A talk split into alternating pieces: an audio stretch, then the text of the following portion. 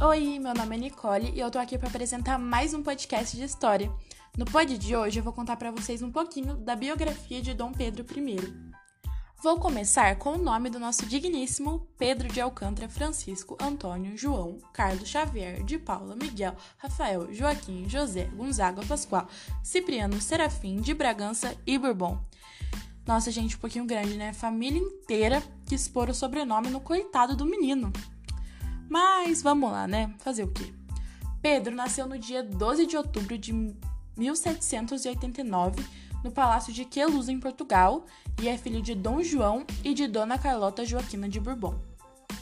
Aos nove anos, Pedro veio ao Brasil com a família para fugir das tropas napoleônicas. Ele sabia um pouco de latim, então conseguia estudar, fazer algumas aulas de idioma e gostava bastante de música. Aos 18, Pedro se tornou nada mais, nada menos que príncipe real e herdeiro direto do trono. Sua reputação de pegador a gente não pode esquecer até o dia que Leopoldina Josefa Carolina veio ao Brasil. Para quê? Isso mesmo, o casamento deles. Ele só viu com quem iria se casar no dia do casamento. Gente, muito corajoso. Muito corajoso. Enfim, eles se casaram, tiveram sete filhinhos e o tempo passou.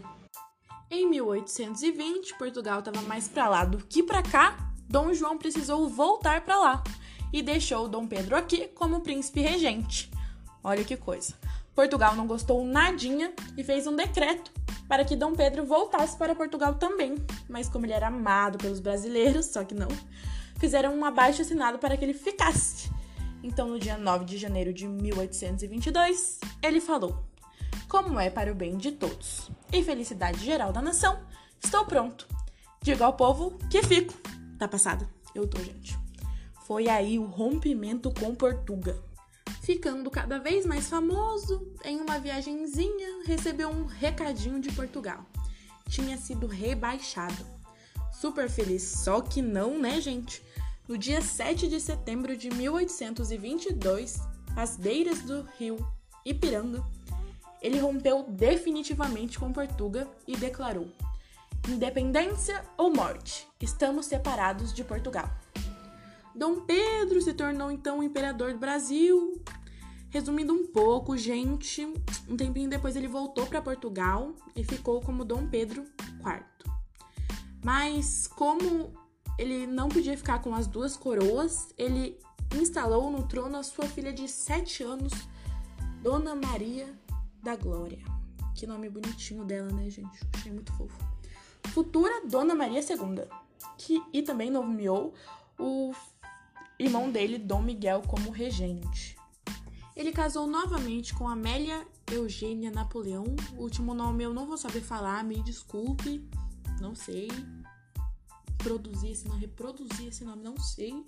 E teve uma filha com ela também. Foi passando o tempo, ele foi perdendo o gosto pela coisa, ele tinha várias amantes, uma meio famosa que se chamava Domitília de Castro. Também não sei falar o nome dela, gente, nome difícil esses nomes.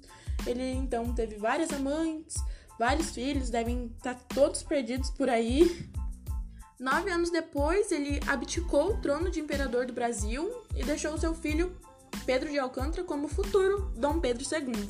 Ele tinha apenas cinco anos, coitadinho. Três anos depois disso, ele morreu de tuberculose. Seus restos mortais estão no monumento do Ipiranga, em São Paulo. Foi isso, gente. Espero que tenham gostado. Beijinhos históricos!